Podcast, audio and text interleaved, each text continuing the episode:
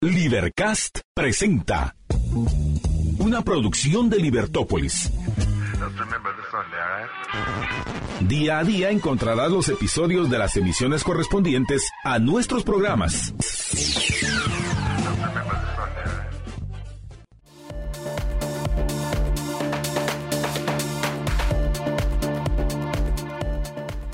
Muy buenos días a todos. estamos en viernes 9 de febrero del año 2024.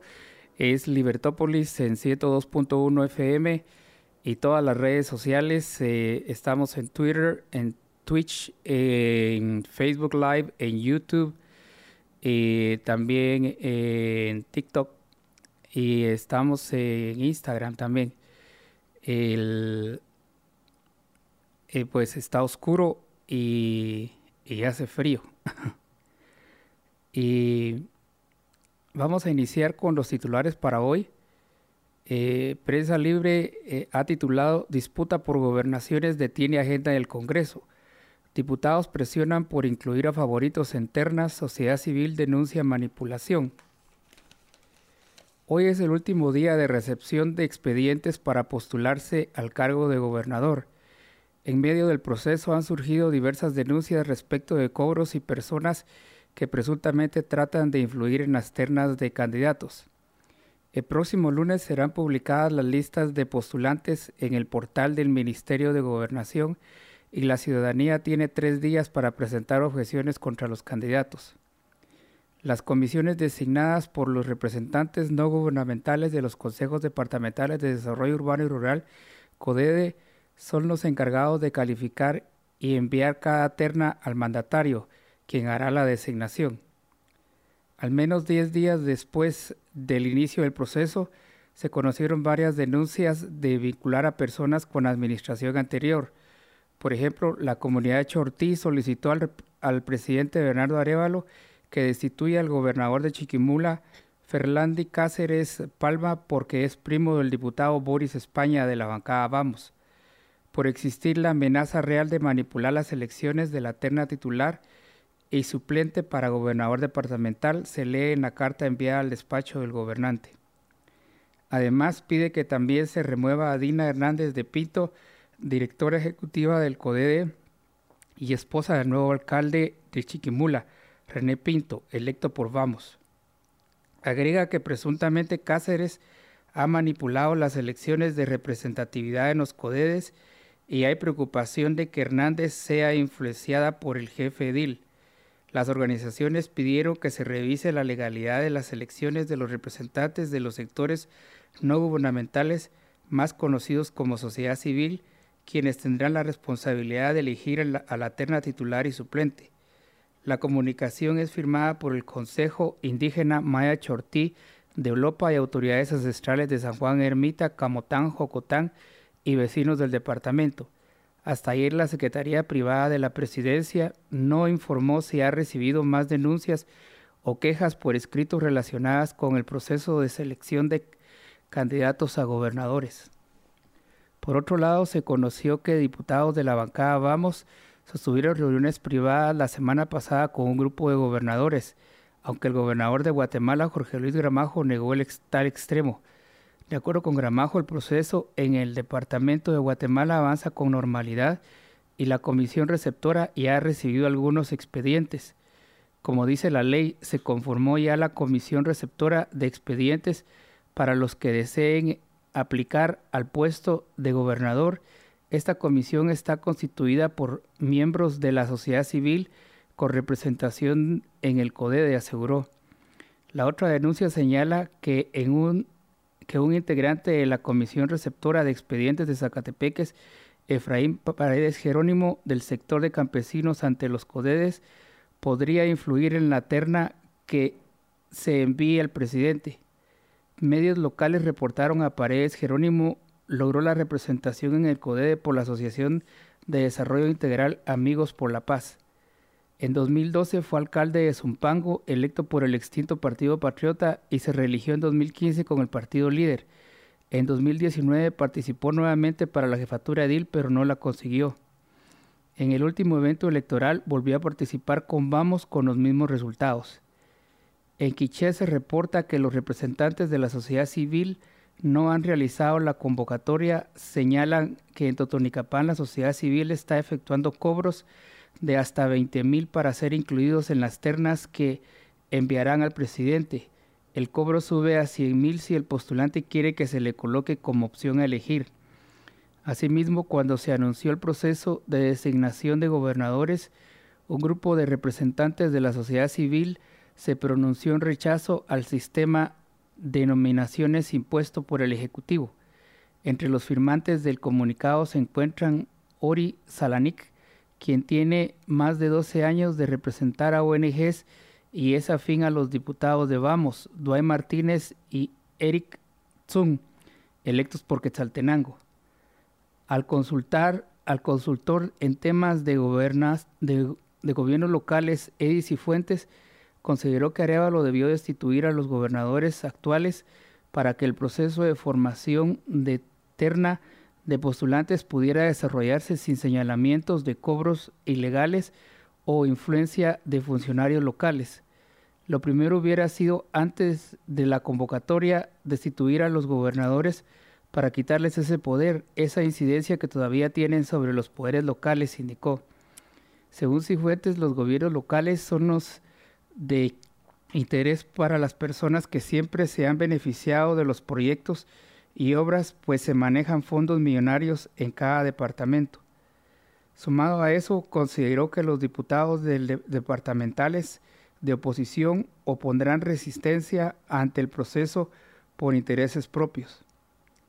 El presupuesto del 2024 fue suspendido por la Corte de Constitucionalidad y entró en vigor el del año pasado, eso dejó fuera los compromisos o injerencias que podrían haber tenido los diputados de oposición en sus territorios.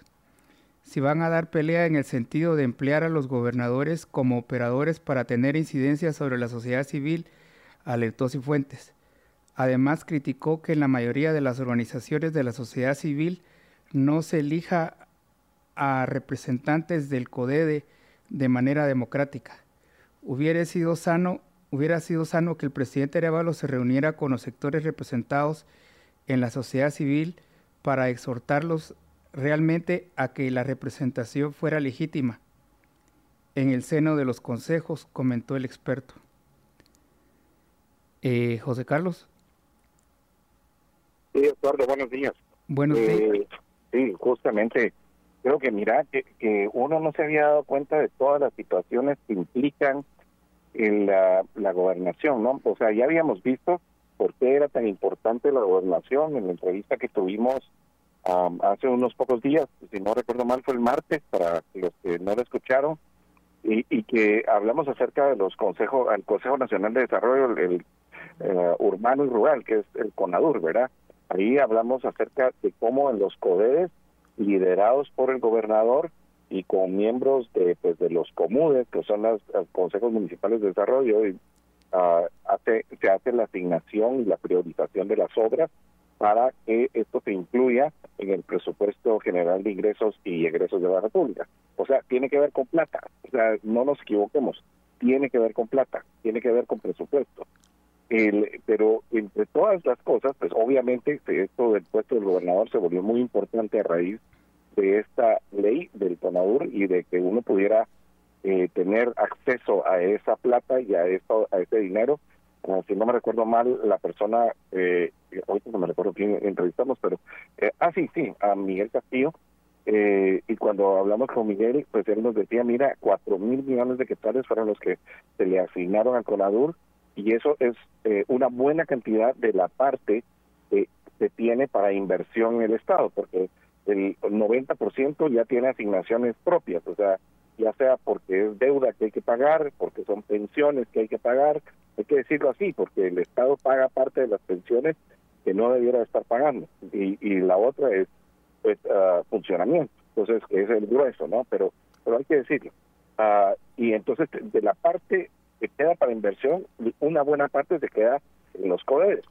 Entonces, eh, cuando se, va, se ve esa priorización, tiene que ver el gobernador. Ahora, ¿por qué te digo que es importante lo que hoy aprendimos? Porque, eh, o sea, para elegir a la siguiente terna, está el gobernador actual del gobierno saliente. Y yo creo que ahí sí hay una perversión, Estuardo, porque entonces tenés a todos los gobernadores del, eh, del gobierno del presidente Yamatei. Entonces, sí, pues entiendo el reclamo de algunas personas cuando dicen, mire, el gobernador, los de Chiquimula fueron los que pidieron la destitución, eh, sí, pues se puede entender esa ese reclamo de decir, hombre, o sea, si aquí está el gobernador anterior viendo a quién define para la gobernatura nueva, eso me parece que no está bien.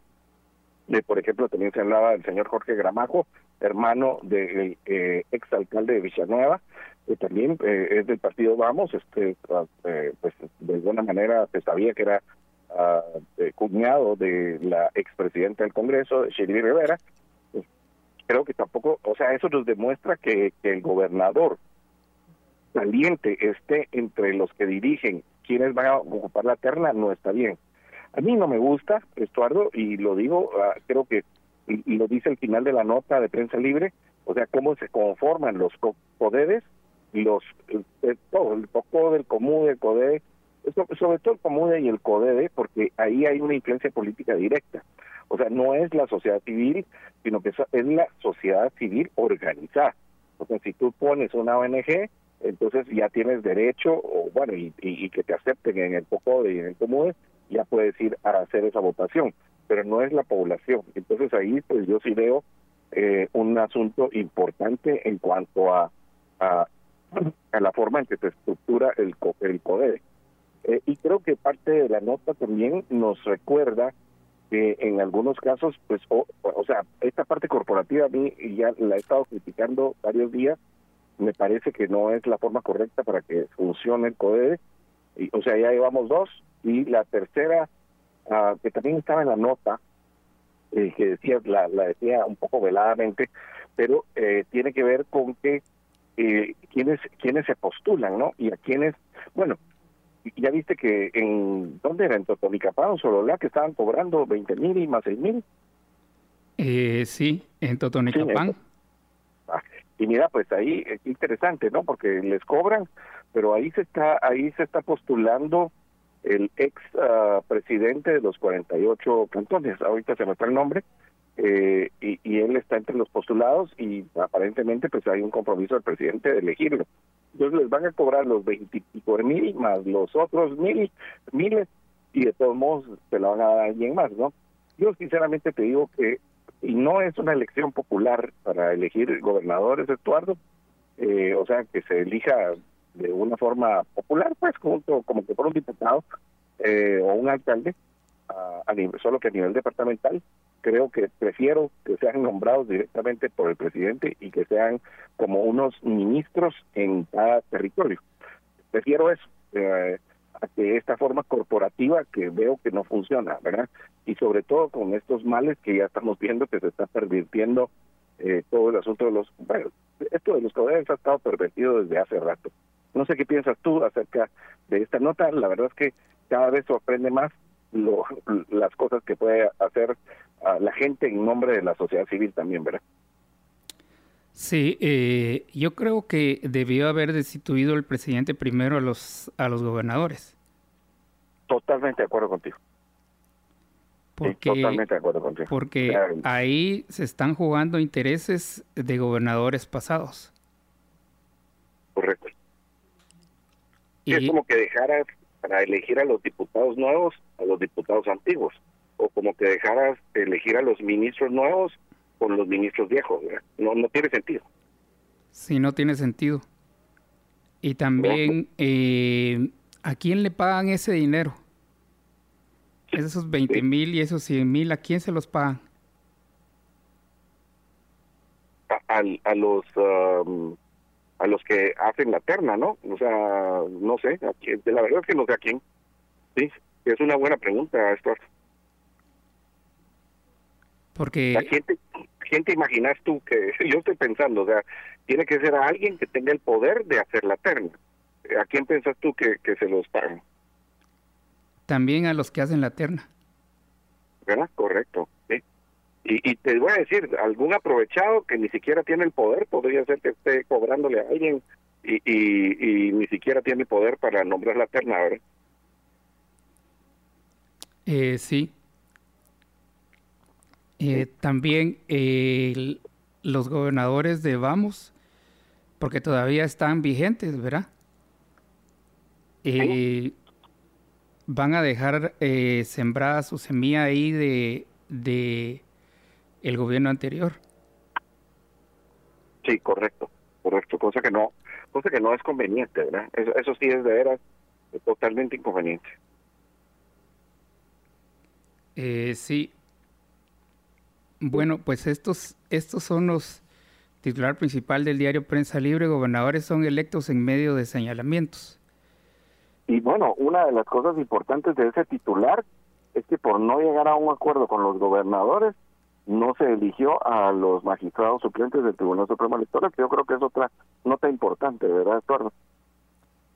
Eh, sí. sí. Yo creo que pasas a la siguiente nota y pues comentamos también, ¿verdad? Oficialismo en el Congreso no logra acuerdos. Diputados piden alianza a, alianza cumplir con lo pactado entre estos gobernadores. Eh, entonces sí tenés razón. Eh, porque los gobernadores eh, es un punto de inflexión en el Congreso. Fíjate que no te escuché bien, eh, pero sí, o sea, es, importante cómo la alianza está pegada por puro interés. Y yo creo que ese es un tema muy importante, ¿no? Cómo la alianza está pegada por puro interés. Y pues ah, ahí es donde se nota pues que la política se hace sobre la base de acuerdos, ¿verdad, Estuardo? Y, y, y, para lograr las cosas se necesitan mayorías. Entonces ahí es donde está la famosa disyuntiva de si uno hace las cosas, ah, eh, pues qué sé yo, o sea, no tener mayoría en el Congreso, no tener mayoría en algunas situaciones, entonces venir y tener que, que sumar votos, tener que tomar acuerdos o por el otro lado, no, no hago ningún acuerdo, que es un poco lo que dijo Semilla, ¿verdad? Que no iba a hacer acuerdos con las personas que habían sido señaladas de corruptas. Pero ahora pareciera ser que, sí, y, cuando ve que estos acuerdos no se cumplen, entonces pasa lo que está pasando en el Congreso ahorita, ¿verdad? Sí, que el oficialismo en el Congreso no logra acuerdos. Diputados piden alianza a cumplir con lo pactado entre estos a gobernadores. La alianza oficialista en el Congreso fracasó de nuevo en su intento de avanzar en la séptima sesión plenaria. Los jefes de bloques no alcanzaron los consensos necesarios para agotar los puntos que inicialmente se acordaron y solamente se aprobaron dos puntos resolutivos. Para ayer se tenía contemplado elegir a los magistrados suplentes del Tribunal Supremo Electoral para que concluyan el periodo 2026, de acuerdo con varios bloques. El desacuerdo inició en el momento en que los diputados electos por Movimiento Semilla propusieron a los dos que ocuparían el cargo. Congresistas que omitieron su nombre indicaron que el punto de inflexión se dará si el gobierno no cumple con lo acordado e, e inicios de la a inicios de la legislatura, como las gobernaciones departamentales. Indicaron que el momento en que el presidente Bernardo Arevalo publicó un acuerdo gobernativo para nominar a los próximos gobernadores problematizó el tema y ellos, Semilla, le ofrecieron a cambio de la junta directiva. El problema se une que también los ministros de Estado no son condescendientes con alianza y al contrario, atienden a los diputados opositores. Es la queja de los congresistas aliados. Esta no es la primera vez que la agenda del Congreso se detiene. Los temas sobre tarjetas de crédito, clases pasivas, designación de titular y suplente ante la Junta Monetaria y distribución de comisiones de trabajo mantiene a los aliados separados. Desafortunadamente, al momento de abordar ese punto de orden del día, elección de magistrados, no se contó con el quórum correspondiente para avanzar. Sin embargo, estamos dentro del plazo establecido. Lo seguiremos agendando, explicó el presidente del Congreso, Neri Ramos, a referirse a la elección de los magistrados suplentes del Tribunal Supremo Electoral. Ramos que se continuó, que se agregó que se continúa en la búsqueda de consensos y que pese a que se incluyó en la agenda de ayer, las bancadas siguen buscando el mejor perfil, indicó que esperan que la próxima semana se pueda contemplar completar con el acuerdo de repartición de tres comisiones de trabajo, finanzas, legislación y puntos constitucionales y ambiente, ya que éstas se apartaron para Movimiento Semilla, pero por orden de la Corte de Constitucionalidad los diputados de ese partido no pueden presidir por ser independientes. Adín Maldonado, legislador de la Unidad Nacional de la Esperanza UNE, que integra uno de los grupos más fuertes de los aliados al oficialismo, indicó que esta semana la agenda legislativa no caminó como se esperaba. Justificó que hubo resoluciones constitucionales que complicaron el panorama y que espera que la situación mejore en los próximos días. Tuvimos prácticamente dos semanas con una inestabilidad política por la elección de la Junta Directiva y por el tema de las comisiones de trabajo. Ahora hemos tenido dos semanas donde hemos caminado con temas importantes, señaló. También indicó que no es prudente abusar de los puntos resolutivos, ya que en ocasiones, a su criterio, abren el espacio a discusiones amplias que retrasan los pasos para la aprobación de nuevas leyes. El diputado independiente Román Castellanos consideró que la agenda legislativa tuvo avances significativos en comparación con la anterior legislatura, que estuvo a cargo de Vamos. Comentó que caminan iniciativas de ley importantes, declaró que la alianza oficialista que se consolidó el pasado 14 de enero se mantiene. Aclaró que los acuerdos solo se basan en una agenda parlamentaria donde no se ha platicado sobre eventuales asignaciones para gobernadores. Mira, oficialismo en el Congreso no logra acuerdos. Sí, y es lo que habíamos ah, eh, dicho, ¿verdad? O sea, se necesita, se necesita llegar a acuerdos y para llegar a acuerdos, ah, pues se necesita negociar. O sea, ¿qué es lo válido que puedes negociar y qué es lo que no es válido negociar? ¿Verdad, Estuardo? Esa es, esa es la pregunta. O sea, ¿es válido negociar algunas posiciones? Ah, pues posiblemente sí. Me refiero a que, por ejemplo, tú presides esta comisión de trabajo, yo presido esta comisión de trabajo. Creo que esas son cosas que sí se pueden negociar. está, vivimos en esta democracia representativa. Hay que recordar que el partido Semilla eh, es la tercera bancada, sí, sí, es la tercera bancada en el Congreso de la República, eh, si no me recuerdo mal, con 23 diputados. Eh, pero la principal, la más, la más fuerte es Vamos, con 39. Y aunque se pueda estar separando y que el atractivo de ser gobernante es muy grande y, el, atractivo del presupuesto también es eh, si a usted creía que solo su chica era la que le gustaba la plata y por eso, eh, eh, pues, pues sobre todo aquel soltero que, que tiene ahí a, tiene un emoticón de una chica que no sabemos quién es, pero él sí sabe quién es, el, multiperfiles. Entonces, si ella cree, él cree que solo ella es interesada, le voy a decir, no, mire, también en el Congreso son interesados. Entonces empieza vamos a desintegrarse y posible muchos a acercarse a la bancada semilla. Pero eso no deja que la bancada semilla solo tuvo 23 diputados, que ahorita encima de todo, eh, por las órdenes del juez Orellana y las sentencias de la Corte de Constitucionalidad, no son bancadas, son declarados eh, diputados independientes. Y sobre esa misma base, o sea, sobre la base de que tienes que eres eh, una bancada independiente, no puedes presidir las comisiones. Y esto por, cierto que hay un amparo ahí, ah, que no sé si eh, cuándo irá a ser resuelto, me imagino que pronto, que nos podrá decir qué pasará con esas comisiones, porque las estaban reservando para la bancada semilla, y eso creo que no está bien. O sea, ellos fueron declarados independientes y tienen que ser repartidas. Eh, son cuatro bancadas, ahí decía tres la nota, pero son cuatro, la de finanzas y moneda, Ah, la de Medio Ambiente, Recursos Naturales y tiene otro nombre, la de Economía y Comercio Exterior y la de... Eh, Finanzas. Eh, eh, sí, ya la había dicho, ah, pero la, la, cuarta... Ah, la de puntos constitucionales, legislación y puntos constitucionales, son cuatro. Entonces, ahí te darás cuenta de la importancia de estas cuatro comisiones. Entonces, que deben ser repartidas lo antes posible para que puedan trabajar, ¿verdad? Pero al final lo que se necesita es que hay acuerdos y como decía, o sea, hay acuerdos que se permiten, hay acuerdos que no se permiten. Vamos a ver cómo es que la bancada semilla, por ser la oficialista con el presidente Arevalo, pues eh, logran negociar lo que, lo que es negociable, no lo que, eh, no por intereses económicos que puedan dar ah, al traste con el gobierno como todos los anteriores. O sea, eso es lo que no, eso es lo que no esperamos. O sea, que cumplan con sus promesas y no porque yo sea semillista, sino porque es la congruencia de alguien que llega al gobierno diciendo que va a combatir la corrupción y que llegó diciendo que todos los demás eran corruptos excepto ellos. Entonces, debe haber congruencia y eso en parte lo exige, lo demanda la población y la población no es babosa. Les da un tiempo para que accionen, les da un tiempo para ver si hacen las cosas correctamente y después de ese tiempo, si no hacen las cosas correctamente, pues ya eh, eh, se, ah, se, separan, se separarán y también serán críticos del gobierno eh, actual.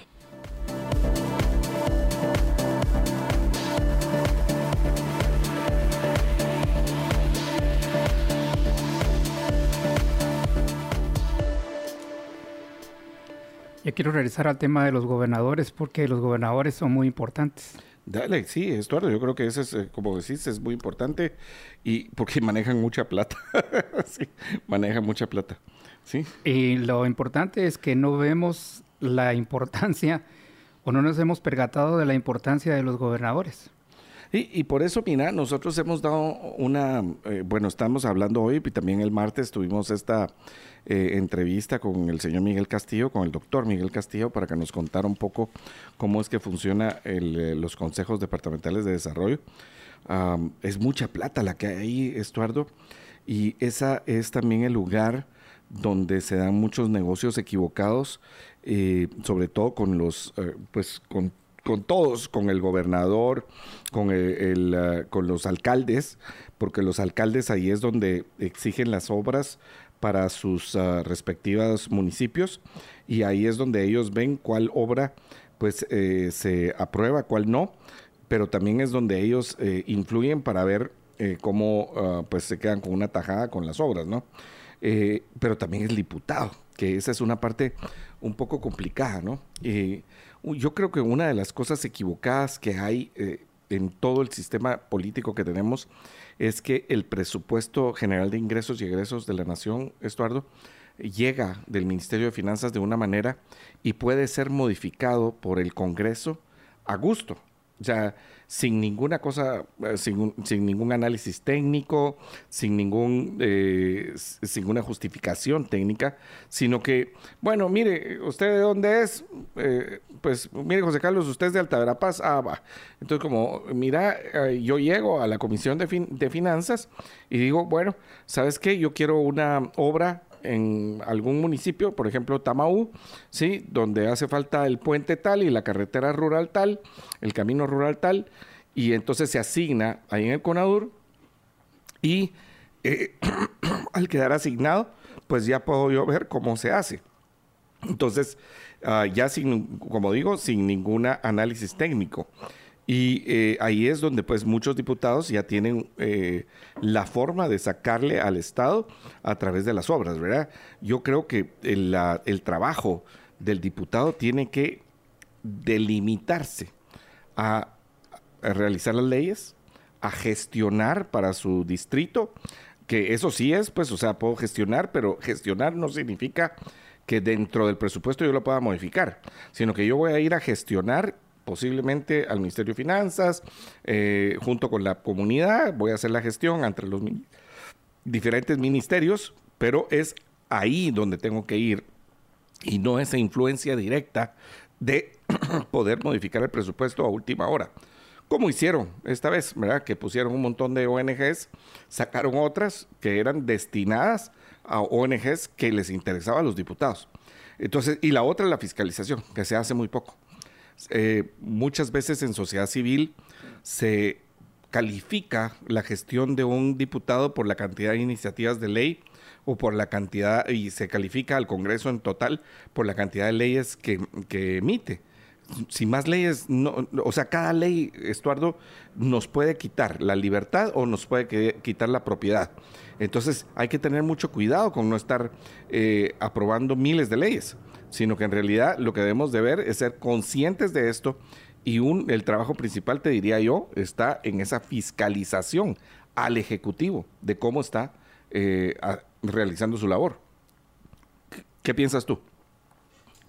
Bueno, eh, la fiscalización creo que es muy importante, pero también la sociedad civil es la que tiene que fiscalizar a los eh, CODEDES. Sí, entiendo eso. Lo que pasa es que la sociedad civil no le pagan para hacer eso, ¿verdad, Estuardo? Sí. Sí, entonces eh, yo, oía hace algún tiempo a un político que decía, mire, y, tiene parte de verdad, ¿verdad? Decía, mire, eh, lo que pasa con, eh, con, la forma en la que nosotros vivimos, en que tenemos que estar trabajando continuamente para poder vivir, hace que los políticos sean los que toman todo el tiempo las decisiones y que al ciudadano no le dé tiempo de esa fiscalización. Pero en ley, en la representación en el Congreso de la República está la fiscalización. Y a ellos sí les pagan por fiscalizar. a ti y a mí no nos pagan por fiscalizar. Y claro, si hacen un trabajo cerca de mi casa, eh, pues sí, ¿verdad? Yo, por ejemplo, ahorita te podría decir, eh, cerca de mi casa pusieron unos túmulos hace más o menos tres años eh, y, los túmulos, ah, pues está bien, porque era para, para que la gente pudiera, ya había habido gente atropellada porque los vehículos iban demasiado rápido ahí. Entonces, bueno, tú dices, bueno, está bien, no me gustan mucho los túmulos, pero en este caso, eh, por ser un lugar residencial, habría que, eh, eh, había que ponerlo, un residencial, es decir, donde hay casas, ¿no? donde hay residencias. Pero los túmulos están tan mal señalizados que ya hubo, ha habido varios accidentes, o sea, las personas ah, se, se eh, bueno, aparte de algunos que han dejado el carro ahí tirado, porque se oye aquel ruidajal, seguro dejan muletas, eh, eh, pues, ah, shocks y todo, los dejan ahí. Pero ha habido muchos motoristas que se han accidentado, se caen y desgraciadamente hace como un año o un año y medio un jovencito eh, cayó sin casco porque estaba grabando con una cámara. Era un muchacho que estaba haciendo un estudio para una universidad. Entonces iba con una cámara y sin el casco cayó y falleció. Y el otro día, hace más o menos un mes, otro joven cayó también en la moto, que gracias a Dios llevaba su casco, pero terminó en el hospital y con la moto destruida. O sea, a esa clase de cosas, esa fiscalización ciudadana de decir, mire, ¿sabe qué? Señalice correctamente los túmulos, póngales la pintura adecuada para que la gente la mire. Eso, es algo normal. Ojalá que las autoridades lo hicieran, porque uno ha llamado y de todo el mundo lo hacen nada. Insisto en el alcalde topo que tenemos, ¿verdad? Eh, ¿Por qué topo? Porque vive haciendo hoyos por todos lados sin señalización. Entonces, eh, este eh, son cosas que nosotros cercanamente le podemos hacer, pero la fiscalización completa a nosotros no nos pagan, ¿verdad? Estuardo, no tenemos acceso a la información, el diputado sí la tiene. Y yo creo que ahí está la gran diferencia en cuanto a lo que al deber del diputado y alguien decía ayer en el programa que eh, ya los diputados no fiscalizan. Hay como tres, cuatro, cinco que fiscalizan, y, pero los demás no están haciendo esa fiscalización. De hecho, ni los conocemos. ¿no? O sea, a mí me acaban de presentar en pasillos del Congreso a un diputado, lleva dos periodos, esto, yo ni sabía el nombre, ni sabía quién era. O sea, ahí pasan, pues, ¿verdad? Ni, ni, sabemos quiénes son. Y esa es por la falta de representatividad, ¿verdad? Por estar escondidos en esos listados. Y después solo llegan ahí a subir la mano y a ver qué les dan, ¿verdad? A ver, como decís tú, o sea, a través de estos eh, consejos de desarrollo se les asigna dinero y ahí, pues, es donde terminan de... Eh, de completar sus ingresos, porque no te voy a decir completar su sueldo, es, de una forma completamente ilegal. Recuérdese usted que los diputados al Congreso de la República no pueden ser contratistas del Estado. Entonces lo que hacen es que el contratista es otro, un cercano, un testaferro, un amigo, eh, un socio, ¿verdad? Y esconden a través de eso, pues, quién es el, eh, eh, el contratista, ¿verdad? Sí. No sé si viste también que el presidente de la República, en medio de todo lo que está pasando, se quiere ir de viaje, Eduardo. Sí, sí, va a Europa. Qué alegre, ¿no? No sé qué te parece. Arevalo viajará a Europa. Presidente critica a la, fiscal general por no reunirse con él. El presidente Bernardo Arevalo viajará a varios países de Europa y comenzará su participación en la Conferencia de Seguridad de Múnich, Alemania. Esa cita, según el mandatario, es de gran relevancia a nivel mundial, ya que es una plataforma para discutir asuntos críticos sobre seguridad, incluida la corrupción. Arevalo explicó que el viaje incluirá reuniones con varias instituciones europeas claves como la Comisión Europea en Bruselas, Bélgica. Además, se reunirá con el presidente de Francia, Emmanuel Macron, y la agenda incluye una visita a Ginebra, Suiza, donde se concentran importantes organismos de diplomacia, promoción de la paz y cooperación internacional.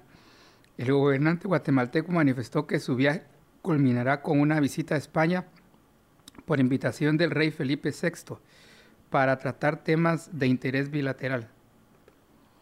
Arevalo respondió a preguntas sobre las citas con la fiscal general Consuelo Porras y el hecho de que éste no se haya reunido con él. Inicialmente el gobernante se refirió al encuentro del miércoles pasado cuando en su representación finalmente acudió el ministro de Gobernación Francisco Jiménez. El día de ayer, 7 de febrero, lo que sucedió fue una reunión de trabajo interinstitucional porque independientemente de los temas que hay alrededor de la conducta inapropiada, inaceptable de la fiscal como Estado, estamos obligados a responder a las necesidades de la población.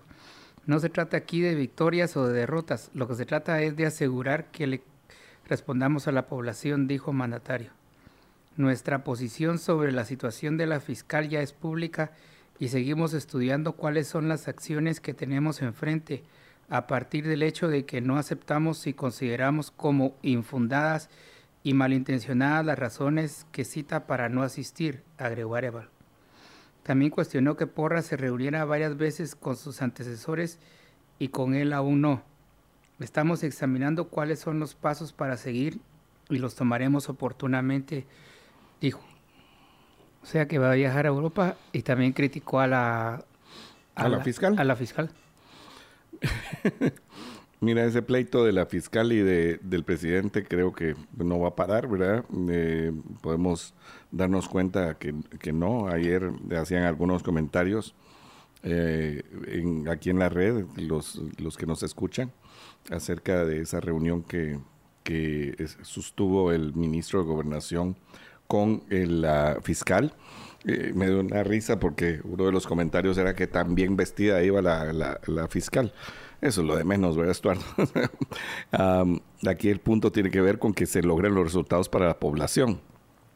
Este es un pleito entre pues dos instituciones, dos poderes, el Ejecutivo versus el Ministerio Público, que es parte del sistema de justicia, o, sea, del organismo eh, judicial, si lo podemos decir, porque de hecho, pues es como así lo establece la Constitución. Dice que es eh, una eh, un órgano que aún siendo autónomo parcialmente es parte del sistema de justicia, ¿no?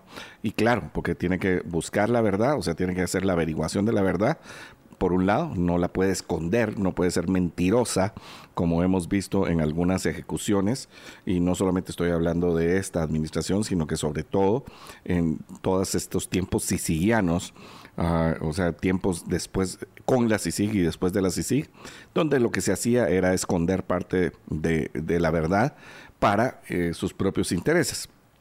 Entonces, a partir de ahí, pues también tenemos que ver que es un sistema pues auxiliar de la justicia para la acusación y este y tiene que funcionar como eso. Pero la principal acusación, la persecución penal es para que los ciudadanos podamos convivir en paz. Ya, para que podamos salir a la calle y vivir en paz. Es decir, que se proteja nuestra vida, que se proteja nuestra propiedad privada, que se proteja nuestra libertad. Para eso principalmente está diseñada el Ministerio Público. No está para estar peleando versus uh, uno, uno de los organismos, o sea, no es para eso. Claro, como parte de su función, si tenemos que en el organismo ejecutivo, en el organismo legislativo o en el judicial hay delitos que investigar y delitos que perseguir, el Ministerio Público lo debe hacer. Y yo estoy completamente de acuerdo si entre las cosas que está haciendo el, eh, el, Ministerio Público es proceder con la investigación, por ejemplo, de la conformación del partido político Movimiento Semilla, donde hay indicios aparentes, mire cómo lo estoy diciendo, son indicios aparentes de que por lo menos el 20% de los afiliados o adheridos al partido eran anómalos. ¿Por qué? Porque los DPIs no existen. Eso es muy fácil de probar. exageradamente fácil de probar. O sea, solamente se mete uno al sistema del RENAP, mete uno el número y dice existe o no existe. Muy fácil de probar. Después la otra que es un poquito menos fácil de probar, pero también es, es que el número de DPI coincida con el nombre. O sea, por ejemplo, si usted pone el número de DPI, el mío, por ejemplo, usted pone 1111, 1111, 220206, va, entonces viene usted y lo ingresa y mira el nombre. Si ahí, por ejemplo, aparece otro Jorge Contreras y, era el mío, y dice José Carlos Ortega, entonces usted dice, no, eso no concuerda también es más relativamente fácil de comprobar. O sea, llevamos ahí dos formas de comprobación de los números de EPI. Después está el de la firma y el del nombre completo, porque podría decir que dijera José Ortega y no José Carlos Ortega Santa Cruz. Bueno, alguna gente cuando se adhiere y, y, normalmente usa su nombre, no pone todos los nombres, sino que esa es una segunda, una tercera, digo, que ya no es tan fácil de comprobar, tampoco la firma, porque la gente cambia la firma. O sea, no siempre va a mantener la misma firma, ¿verdad, Estuardo? O sea, tú cambias la firma a veces en el transcurso de tu vida, ya sea porque los, los, ah, los trazos cambian o porque tú decidiste cambiar, ¿verdad? Yo, por ejemplo, una de mis hijas cambió completamente su firma porque la firma que puso realmente era casi de una niña, ¿sí? Cuando cumplió los 18 años y ahora cambió su firma. Eh, bueno, insistimos, eso es otra forma. ¿Verdad? Tienes la cuarta y la, y la quinta, que también es muy fácil de comprobar, también es la de los muertos. Entonces, 20% de una conformación de un partido político anómala tiene que investigarse. Eso, e, eso tiene que hacerse, ¿verdad? Eh, indudablemente. Ahí son responsables los del partido político que llevaron las firmas mal, pero también son responsables los funcionarios del Tribunal Supremo Electoral y tal vez también hasta los del RENAP de no haber parado esa conformación de ese partido político en su momento, porque debieron de haber visto si las firmas eran correctas y los DPIs eran correctos en su momento, no hasta ahora en el año 2023. Bueno, y por el otro lado, también si el Ministerio Público está abusando de sus funciones, también tiene que ser investigado. Y si el Tribunal Supremo Electoral, los magistrados, compraron un sistema por encima del valor, también tienen que ser investigados. O sea, todo eso tiene que ser investigado. Pero el Ministerio Público, una buena parte, una buena parte de la función, y por eso es importante que se reúna, coordine el Ministerio de Gobernación con el Ministerio Público, es que tengamos una solución para las personas que trabajamos todos los días, a los que, los que salen a trabajar, a estudiar, a pasear, a los que, turistas que vienen al país, a los que invierten en este país, ¿sí?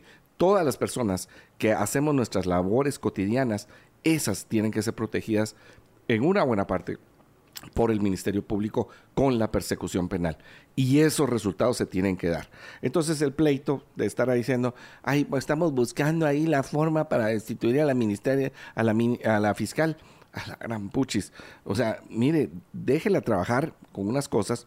Ah, yo estoy de acuerdo que la pudo, que, la forma uh, que la fiscal general se reunió con el presidente Yamatei, se reunió con el presidente Morales sin toda ese arroyo de que tiene que ser citada para por medio de un acuerdo gubernativo y, llegar al, gabinete de gobierno. Estoy de acuerdo, lo hizo y ahí están las fotos y ahí están los registros de las hadas en casa presidencial. O sea, existe. Pero también entender que aquí hay que ver para adelante y hay que trabajar para que nosotros tengamos seguridad en este país.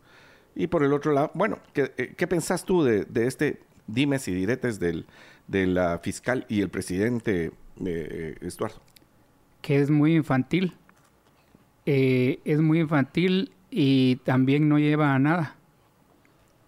No, no, no logra nada porque en lo que están eh, preocupados uno, ¿qué le va a responder el otro? Una, ¿qué le va a responder el otro?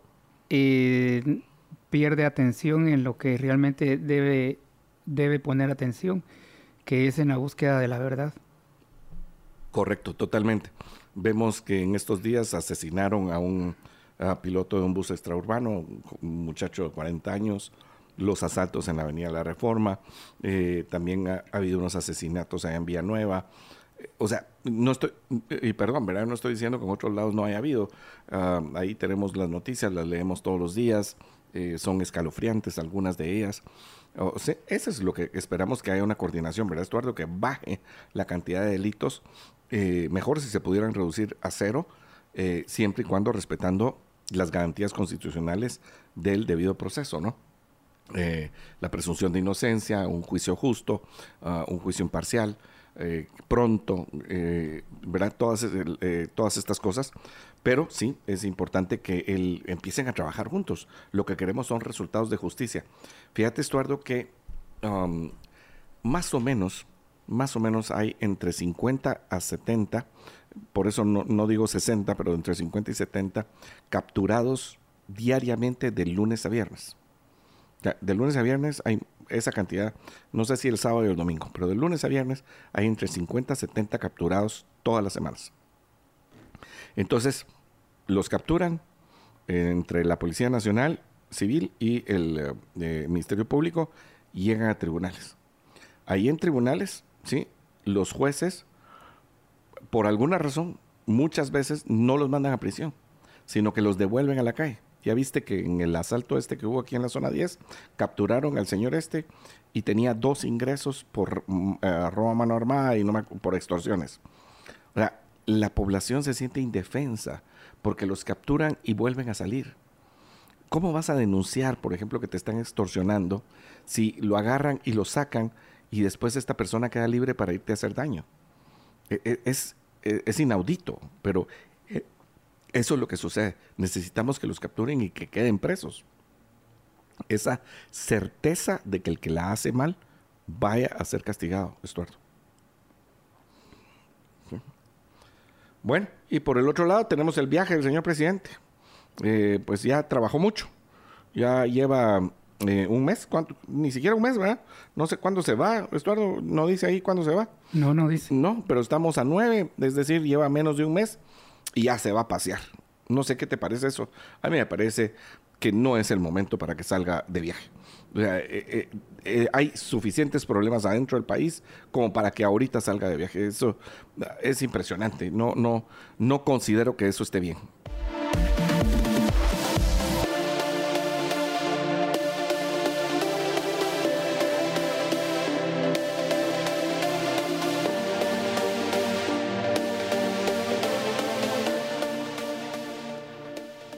Bueno, en actualidad, dice el diario Prensa Libre, gobiernos implementan planes contra extorsiones. Nueve días después de que tomara posesión el ministro de Gobernación Francisco Jiménez, un trabajador de una empresa de bebidas carbonatadas fue asesinado por extorsionistas en la 15 Avenida y 18 Calle Zona 1 Capitalina, según el informe preliminar de la PNC y del Ministerio Público. Jiménez reaccionó en las redes sociales del Ministerio de Gobernación y aseguró que el caso no quedaría impune. Un día después se llevó a cabo una requisa en la cárcel de Pavón como reacción a ese hecho. El objetivo, afirmaron las autoridades, es combatir las extorsiones que operan dentro de ese centro de detención y otros penales del país. El pasado 30 de enero se efectuó otra requisa, pero en la cárcel de máxima seguridad El Infiernito, y cinco días después en la Granja Penal Canadá, ambas en Escuintla. El último centro carcelario registrado fue El Boquerón, Cuilapa en Santa Rosa. En todos hallaron celulares, dispositivos que permiten interconectar redes, tarjetas SIM y cargadores para equipos electrónicos. En medio de una ola de asaltos y extorsiones, ayer Jiménez y los altos mandos de la PNC mostraron al presidente Bernardo Arevalo el nuevo Grupo Especial contra Extorsiones, GESE. El, el comando lo integran 440 agentes de la PNC que tendrán a su disposición 400 motocicletas, las mismas que en un acto público también entregó Alejandro Yamatei en agosto del año pasado. Según se dio a conocer, esa nueva unidad hará patrullajes anti-extorsiones y el plan se desarrollará por fases. La primera los llevará a las zonas 6 y 12 de la capital y Villanueva. Paralelamente también continuarán con las requisas en los centros carcelarios del país se aseguró que ambas tareas son necesarias para combatir a los extorsionistas. El presidente Arevalo, durante un acto de presentación, declaró a los extorsionistas como enemigos de su gobierno. Desde hace varios años y quizá décadas las extorsiones han mantenido en angustia a miles de familias guatemaltecas, expresó en la Plaza de la Constitución donde se realizó la actividad. Agregó que los extorsionistas acaban con la paz de hombres y mujeres trabajadores, sobre la base de amenazas, de insultos, de atropellos con los que aterrorizan a comerciantes pequeños y medianos empresarios y a ciudadanos comunes para arrancarles la riqueza que generan con su trabajo honesto de cada día. Las extorsiones son una herencia de los últimos tres gobiernos que no lograron colocar un freno definitivo. Ese delito afecta no solo a las familias, sino a pequeñas y medianas y grandes empresas que son obligadas a pagar desde 100 hasta 500 mil quetzales durante el gobierno del Partido Patriota surgió el grupo de reacción inmediata Lobos. El objetivo era contrarrestar hechos delincuenciales como asaltos y capturar en forma rápida a los delincuentes. Durante el primer año de gobierno de Jimmy Morales, la cantidad de denuncias de extorsiones sobrepasan los 6.000. Para el último año de su gestión, en 2019, estas superaron las 16.000, según datos del Centro de Investigaciones y Estudios Nacionales 100 y Diálogos. Morales implementó los patrullajes combinados con el ejército y declaró estado de excepción para combatir pandillas y extorsionistas. En la administración de Alejandro Yamatei las denuncias rondaban en 15.000, pero al final de su periodo estas superaron las 19.000. La mayoría de los casos se concentró en Guatemala, Zacatepeques, Chimaltenango, Escuintla y Quetzaltenango. Ocho días después de que Yamatei asumiera la presidencia, entregó al Congreso una iniciativa de ley de reforma a los artículos del Código Penal. En el proyecto pedía declarar terroristas a aquellos que transgredieran la paz social y el orden público del Estado.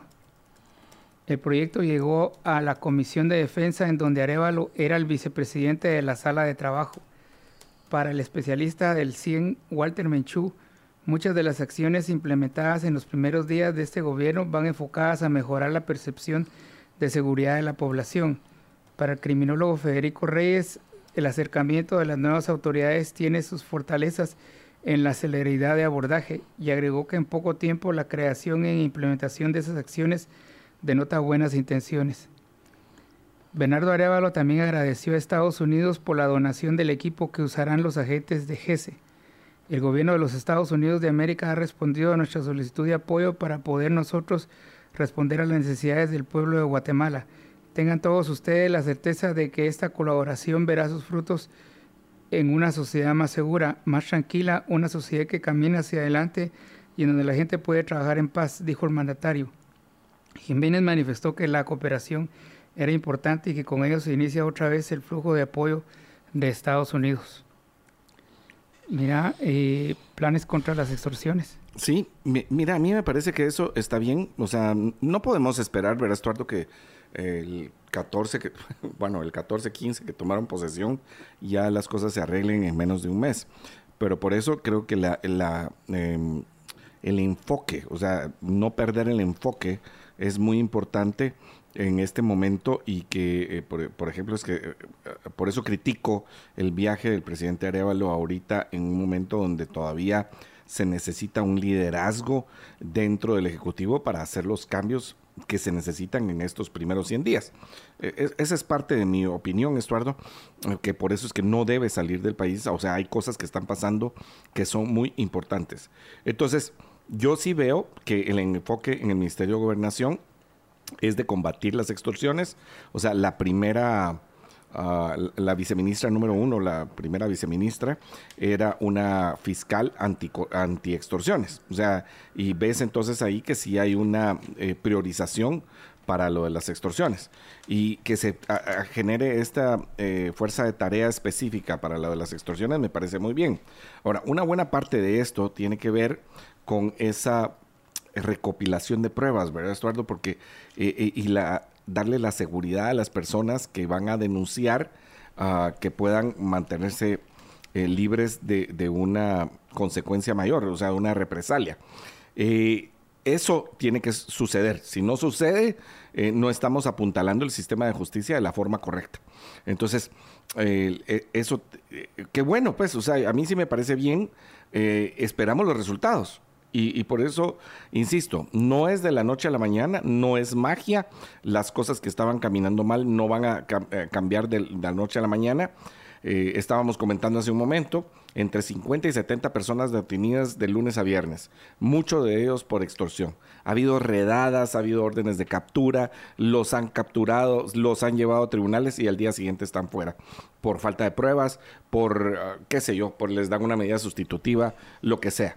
Entonces necesitamos apuntalar esa parte del sistema de justicia también ayer había una noticia de que el Ministerio de Gobernación iba a mandar a, pues a, hacer tres cárceles más.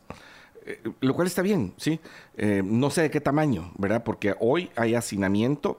Eh, creo que las cárceles están diseñadas actualmente para, creo que 12 mil, ¿sí? Personas, reos, y están en 22 mil. Estamos hablando del, 100% más de, de hacinamiento no sé, lástima que no tenemos el dato. Habíamos intentado tener a una persona hoy para hablar acerca de esto, de las cárceles y las extorsiones.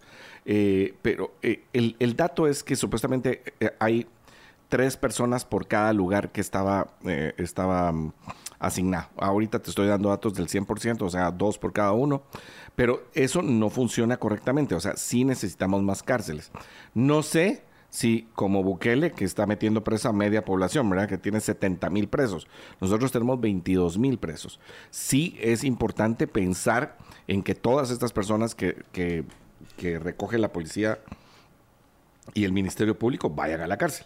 Y aquí voy a hacer un, cálculo rápido. Hagamos de caso que son 60 ah, personas en promedio, por 5 días son 300. 300 por 52 semanas nos da 15.600 personas, Estuardo capturadas. Claro que aquí pueden haber algunos que son los mismos, ¿no?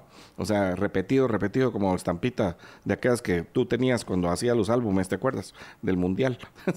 Entonces tenemos 15.600 personas que se, son capturadas anualmente, ¿ok? Esto no cabe en el sistema de justicia.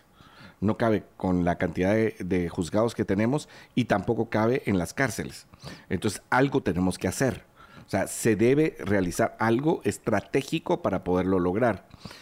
Aparte es, o sea, eh, esta situación tan complicada que están viviendo los salvadoreños, porque ya ves que en algunos lados está esta denuncia de que, por ejemplo, tú me caes mal, Estuardo, entonces yo subo al Facebook de que sos pandillero y entonces llegan a tu casa y te, y, te llevan jalado, ¿sí? Eh, eso es muy complicado, porque solo es una denuncia ciudadana de alguien que te, al que le caes mal. Eso no está bien. Y también pues el hecho de que algunas personas solamente porque llevan un tatuaje, ah, aunque tengan trabajo. Yo, por ejemplo, he sabido de personas que en El Salvador ah, estaban trabajando en un taller, una persona, lo llevaron a la, a la cárcel y toda la familia se tuvo que mover para irlo a sacar y él trabajaba en un taller. Eh, parece ser que en algún momento se había hecho unos tatuajes equivocados eh, y, bueno, costó que lo sacaran. El problema fue que, pese a que lo ayudó el dueño del taller a que saliera, cuando salió ya no tenía trabajo. Porque también la empresa no puede esperar a que este lo jalan y después, ¿me entiendes? O sea, que no trabaje y que la empresa tiene que seguir trabajando, tiene que seguir funcionando. Entonces ya le habían quitado el trabajo al pobre muchacho. O sea, el daño que se le hace a la persona cuando no lleva debido proceso es incalculable. Ayer, por ejemplo, también falleció eh, un exalcalde de San Salvador eh, sin debido proceso. O sea, nunca lo, nunca llegó a juicio y eh, falleció pues en un hospital, pero sin, sin nunca haber tenido haber llegado a juicio. ¿Habrá sido culpable? Pues tal vez. Ahí decía que era por haber ah, difundido información privilegiada. ¿sí? Que, y por actos de corrupción. Ah, una porque era asesor de Nayib Bukele. Entonces, al ser, eh, tenía información privilegiada y parece ser que la difundió por diversos lugares. Lo agarran preso, pero nunca fue a, nunca fue a juicio. Y esas cosas no las podemos permitir. Entonces, les recuerdo, 16 mil personas serían capturadas anualmente a esa tasa de 60 personas, que no son pocas diarias. Pero se necesita hacer un cambio estructural en el país. Y uno de los cambios estructurales, Estuardo, es cuando tienes la certeza del castigo. Porque e, el ejemplo de que este fulano se va condenado a la cárcel y ahí se queda, es un ejemplo importante para los que no, para, para los que no están cometiendo delitos. Porque dicen, bueno, si yo la hago, me voy a ir a la cárcel. Entonces, el incentivo es, no me quiero ir a la cárcel. Entonces, me comporto como un ciudadano honorable.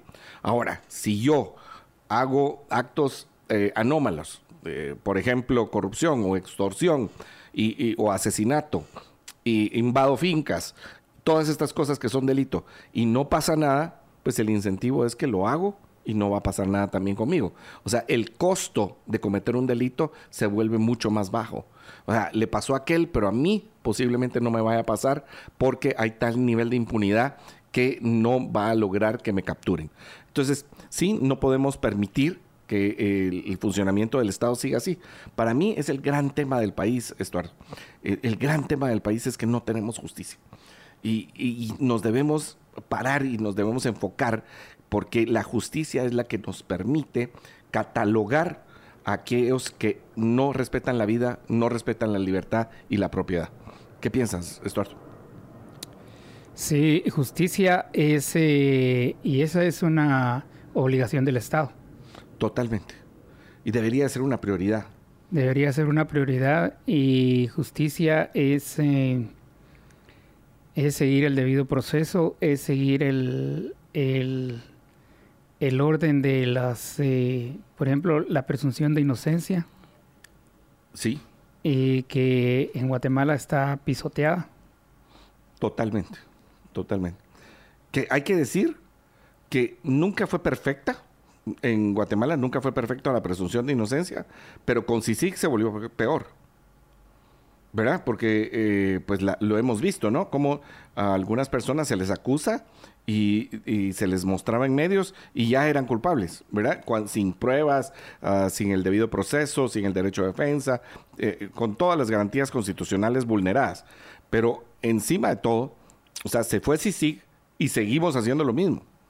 O sea, esa idea de que si nos iba a venir a dar las competencias, a trasladar las mejores prácticas de investigación del mundo, a mejorar la justicia de una manera exorbitante, lo que pasó fue que al final se paseó en lo poco que íbamos construyendo del sistema de justicia, Eduardo.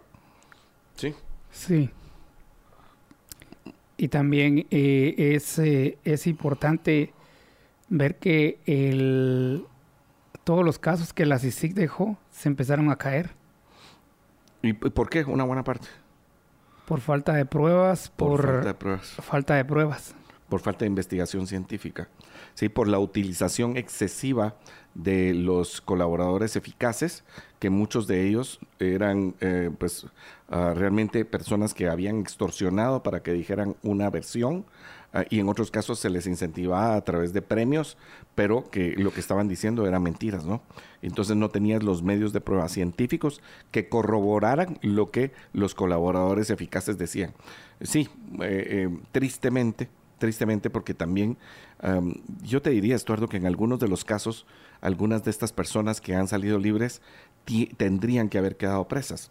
Eh, no todos, pero algunos sí, y, por la falta, ah, por la falta de pruebas, por la falta de hacer una investigación rigurosa, por creer que tenían la sartén por el mango en ese entonces y que ya eh, se ponían de acuerdo, esa es colusión entre el juez y el fiscal.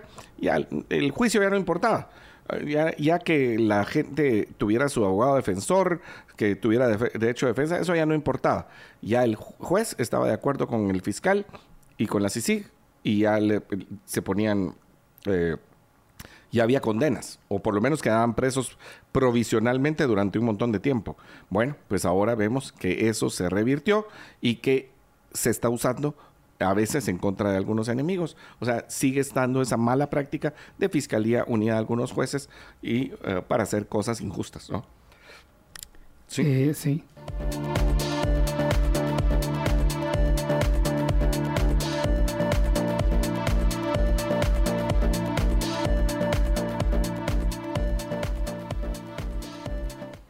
Ley para jubilados sigue sin consenso político. El Congreso instalará una mesa que evalúe y dé respuesta técnica y financieras para el aumento de los jubilados.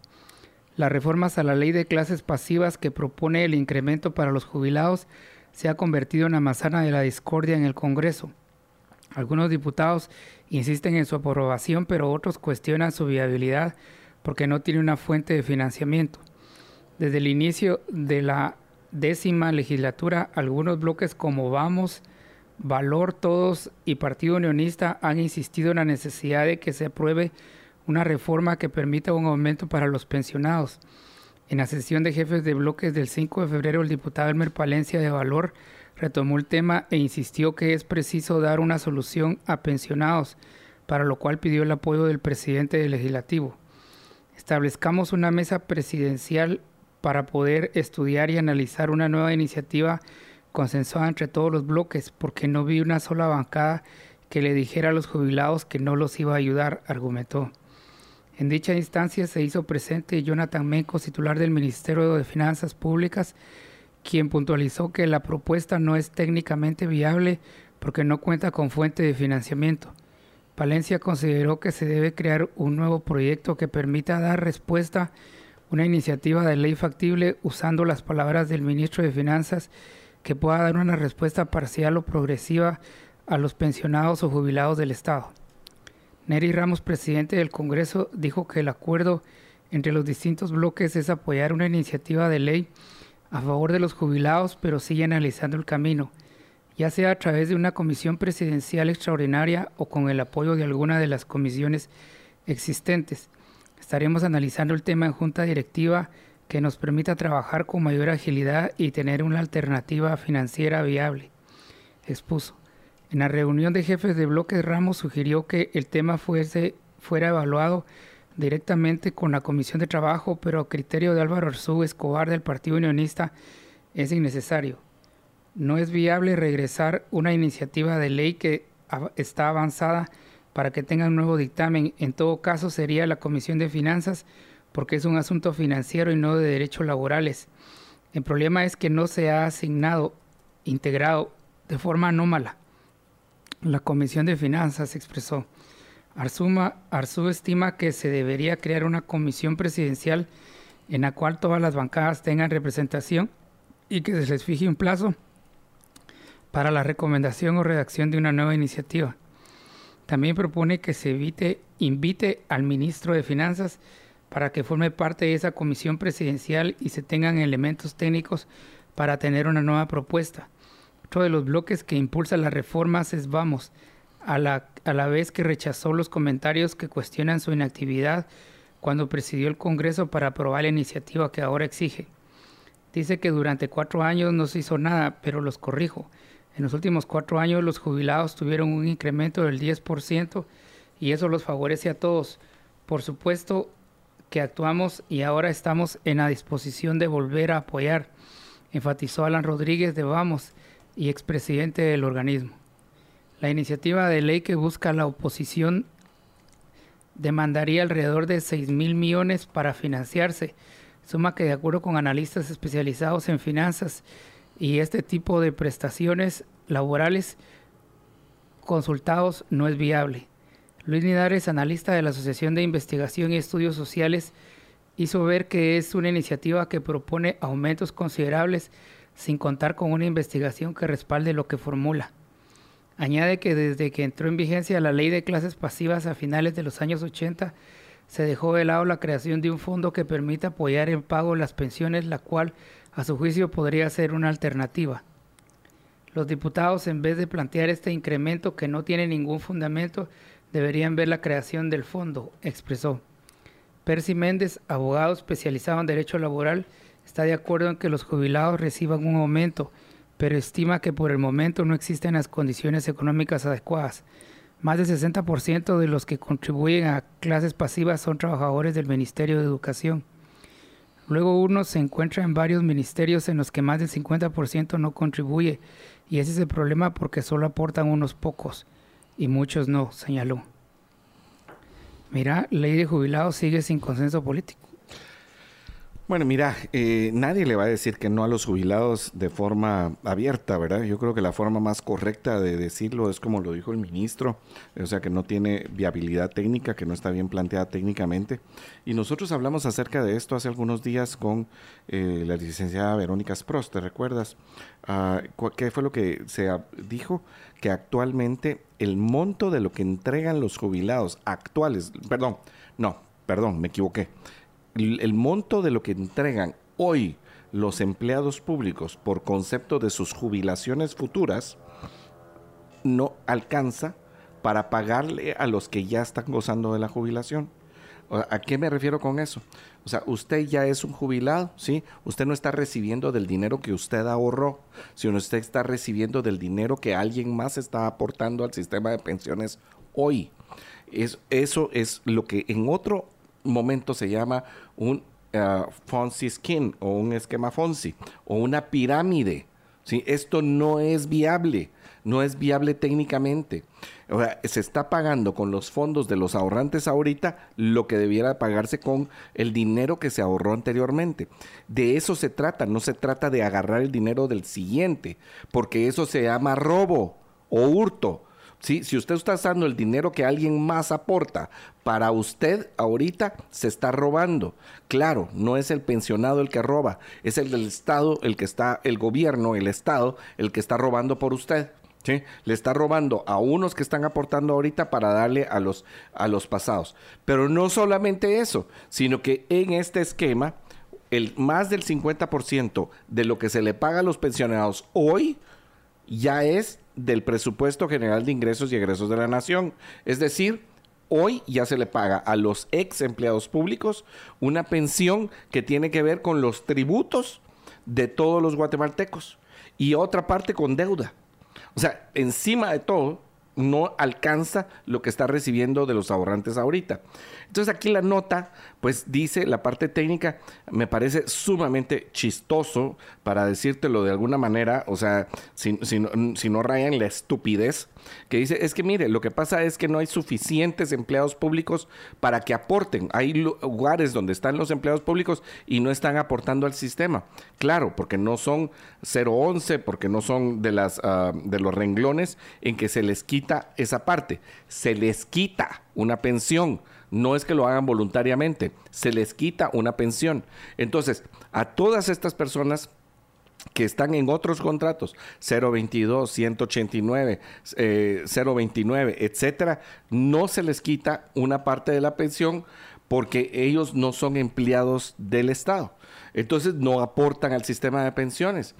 Y en parte se hace por eso, porque la deuda sigue creciendo la deuda para las pensiones, la deuda del IX, las deudas, uh, por ejemplo, de eh, todas las... Eh, eh, todas las prestaciones que tiene que tener un empleado de la forma normal, ¿sí? O sea, por ejemplo, aguinaldo, bono 14, uh, la indemnización. Todas estas situaciones no se les paga a los, a los que están en contrato.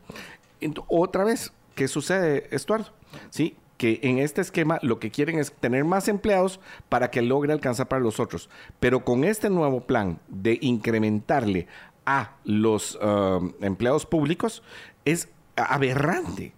Ahí dicen que lo manden a la Comisión de Trabajo. No, yo estoy de acuerdo con el diputado Arzú en este sentido de que no tiene que ir a la Comisión de Trabajo. Y te explico por qué. Porque ellos ya no son trabajadores, ellos son pensionados el Ministerio de Trabajo debe estar velando por los trabajadores, no por los pensionados. En todo caso sería algo de seguridad y previsión social, que también existe una comisión en el Congreso de esto. Pero aquí se trata de plata, se trata de encontrar plata y no alcanza. Si hoy ya el esquema del presupuesto general de ingresos y egresos de la nación ya agarra de lo que nosotros aportamos para darle a los pensionados, sería todavía peor. Seis mil millones de quetzales más. Es más de lo que se le da a los codedes. Y estábamos hablando hace un instante que lo de los codedes está mal, que genera corrupción. Entonces esto está también mal. O sea, 6 mil millones más es también una parte para que el gobierno actual no pueda hacer sus planes eh, conforme a lo que desean, conforme a su programa de gobierno. O sea, es una pura uh, trampa de las personas que están promoviendo esto en el legislativo para dejar más atado el presupuesto y supuestamente salir con la bandera de miren, nosotros sí los apoyamos. Bueno, de todos modos le voy a contar a usted, diputado, que está promoviendo esa ley. Sí, aparte de la trampa que le quiere poner al Ejecutivo, la otra es que no van a votar por usted por esto. No van a votar. Usted debería estar consciente y buscar otras formas de legislar a favor del país. O sea, no en este tipo de estupideces que lo único es que nos van a meter en otro clavo financiero. No se vale es, equivocado. Ojalá de veras que alguien piense correctamente y diga, mire, no es que no nos importe la gente mayor que trabajó por el Estado. Otra es que aquí en este país te puedes jubilar antes y, y además solo con una cantidad de años que trabajes en alguna dependencia. Por ejemplo, eh, Estuardo, creo que en algunos lados es de 20 años, 25 años. Ponte a pensar que una persona empezó a trabajar a los 20, no a los 18, pero empezó a trabajar a los 20, más 25 son a los 45 años para jubilarse. No, hombre, yo te voy a decir una cosa. Mi abuelo, a los 98 años, ¿sí? iba al potrero, marcaba chivos, castraba toros, eh, toritos, ¿verdad? O sea, eh, chivitos, y trabajaba. Hacía, se sentaba en su escritorio y hacía las cuentas y trabajaba. 98 años. Este, estás hablando de que su jubilación, porque, bueno, él, vivió 102 años, o sea, fueron cuatro años, pues, o una cosa así. Pero él se seguía atendiendo a las personas, seguía trabajando. Es que yo no sé quién le dijo al mundo, ¿sí? Que hay una hora para jubilarse. Si usted se quiere jubilar, ahorre usted. O si usted se quiere jubilar, haga su riqueza usted. O si usted se quiere jubilar, que se lo paguen sus hijos y sus nietos pero no el Estado. No funciona así el mundo. Saber a quién se le ocurrió que los jubilados tenían que tener una pensión. Bueno, yo le voy a decir una cosa. Si usted quiere jubilarse, lea el libro Padre Rico, Padre Pobre. Acumule para los días venideros. Pero no le tenemos que pagar todos los demás su pensión. No se vale. No es así. Estuardo. Eh, sí. Eh, también nuevo plan para detectar motoristas sin licencia. La iniciativa busca combatir la delincuencia motorizada que afecta a centros urbanos, pero sigue afinándose. Entre 20 y 60% de motoristas circulan sin licencia en la ciudad de Guatemala, según los cálculos del Ministerio de Gobernación, que anuncia un plan para ejercer control principalmente porque esos vehículos se han convertido en un móvil de ladrones y sicarios, afirma el ministro Francisco Jiménez. El despliegue de una unidad motorizada para efectuar operativos y evitar que los motociclistas conduzcan sin licencia es una medida inmediata que según el Ministerio de Gobernación se implementará en las próximas semanas, aunque no se tienen detalles, pues aún se afina el plan que incluye otras medidas para contrarrestar la delincuencia común. Nosotros decimos que es el 20%, pero según la Municipalidad de Guatemala es el 60% que circula sin licencia. El problema de no tener control sobre la circulación de motocicletas es que los delincuentes las usan para robar y para sicariato. Por eso estamos preparando un plan que permita tomar acciones concretas para tomar el control de las licencias y la cantidad de motos que circulan legalmente, dijo. Enero y los primeros días de febrero se han visto marcados por asalto en vía pública y entre las largas filas de vehículos atrapados en el tráfico. Los delincuentes se movilizan en motocicleta e incluso caminan entre los vehículos para amenazar a sus víctimas con armas de fuego. Los hechos son evidenciados por automovilistas que captan el momento con sus teléfonos.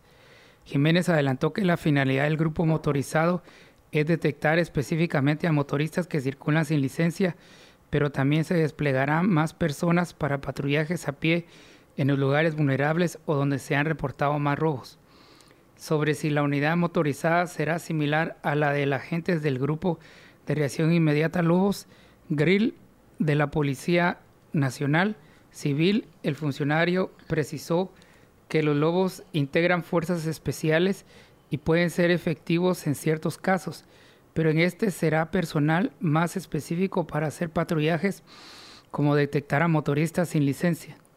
Según la Superintendencia de Administración Tributaria, SAT, actualmente circulan 2.463.238 motocicletas en todo el país.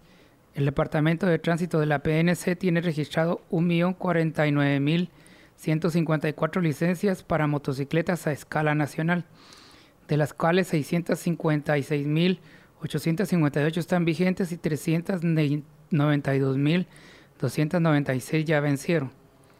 Los constantes accidentes de motocicleta demuestran que los conductores no conocen la ley de tránsito, señala la Policía Municipal de Tránsito y los cuerpos de socorro. El intendente de tránsito de la capital, Amílcar Montejo, precisó que de 2.721 colisiones que en 2023 involucraron a motociclistas, el 46% no tenía licencia, estaba vencida o no la llevaba. La multa por circular y no haber tramitado la licencia de conducir es de 400, por circular con el documento vencido 300 y 200 por no portarlo.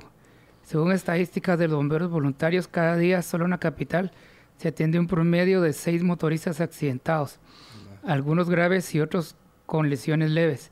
El vocero de esa institución, Víctor Gómez, afirmó que las principales causas de esos percances son el exceso de velocidad y la imprudencia. No hay una cantidad exacta sobre los accidentes que ocurren a diario.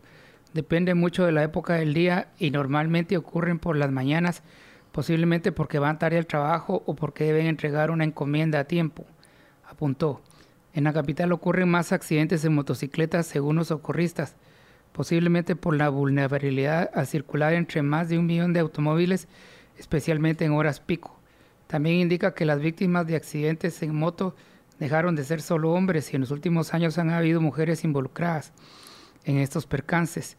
Y una de las causas podría ser la inexperiencia, debido a que también han detectado que algunas tienen poco tiempo de conducir y no han tramitado su licencia. Mira, nuevo plan para detectar motoristas sin licencia.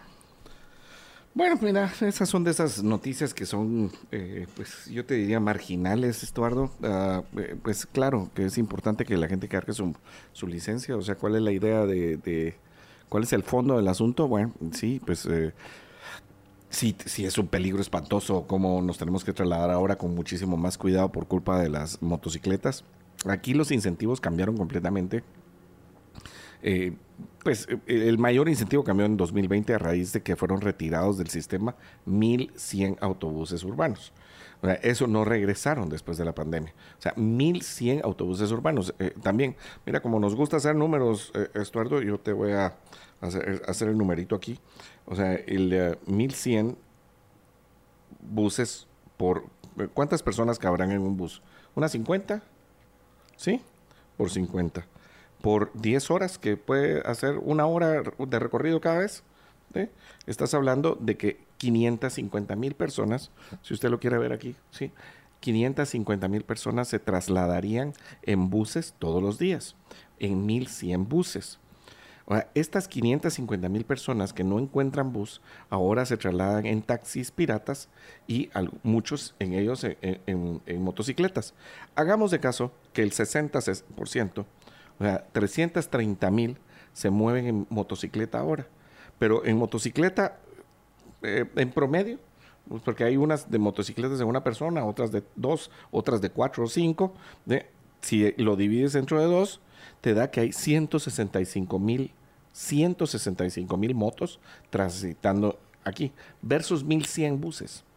Entonces, esto son los datos que uno tiene que tener a la hora de pensar en las cosas que van a pasar. Ah, o sea, 165 mil motos o 1100 buses.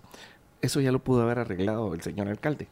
El señor alcalde que le gusta hacer hoyos, que le gusta mm, fregar las calles y que no tiene un sistema de transporte adecuado. Ahí están pensando en el metro. Estuardo, el metro no va a estar en cuatro años. No va a estar.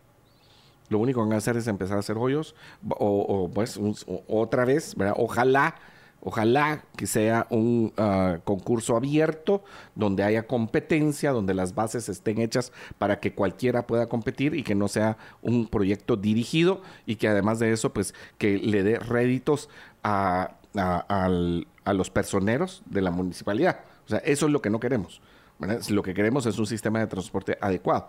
Ya ves que aquí, en tiempos del alcalde Arzú, de Álvaro Arzú, vinieron empresas. O sea, yo tengo conocimiento de una japonesa y otra más que ahorita no recuerdo dónde era. Y dijeron, mire, ¿sabe qué? Nosotros hacemos el, nosotros hacemos el metro. Lo único que queremos hacer es que nos dejen la tarifa libre durante tantos años. Nosotros hacemos todo. Y yo te voy a decir una cosa, o sea, claro, eso no es competencia.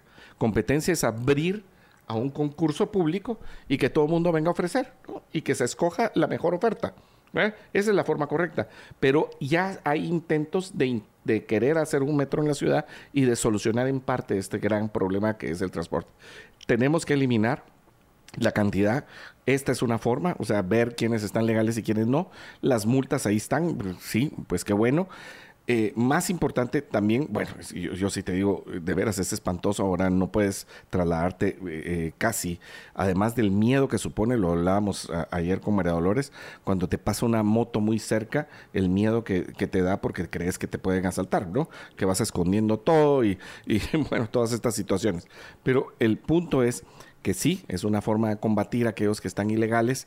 Ah, ya ves que lo del chaleco ya, ya, ya no sirve, ya no funciona, eh, pero creo que eso es marginal. O sea, más importante es ir en contra de la delincuencia. Hay cosas más importantes que estar buscando ahorita quienes tienen eh, licencia, quienes no tienen licencia. Y que por el otro lado el, el problema estructural es que no tenemos un sistema de transporte público adecuado.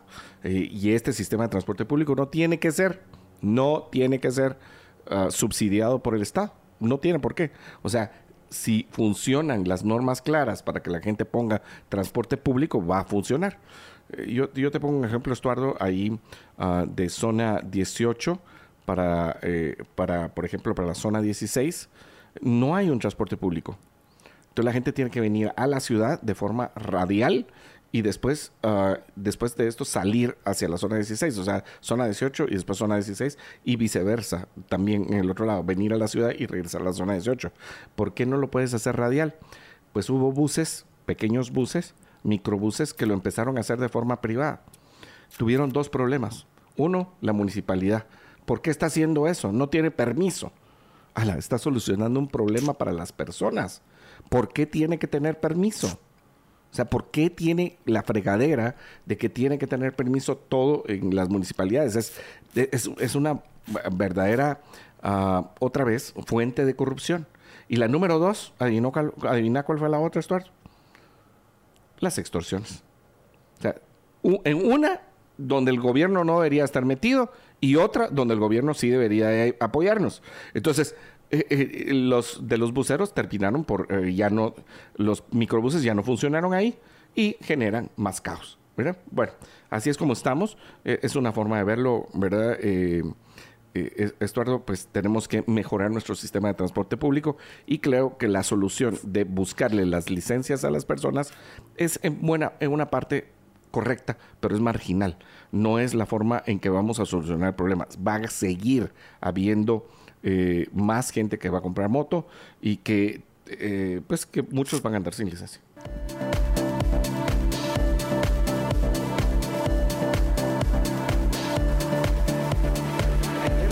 Un par de noticias, eh, yo no sé si salieron ahí entre los titulares, ah, pero esto que está sucediendo en Colombia creo que es preocupante.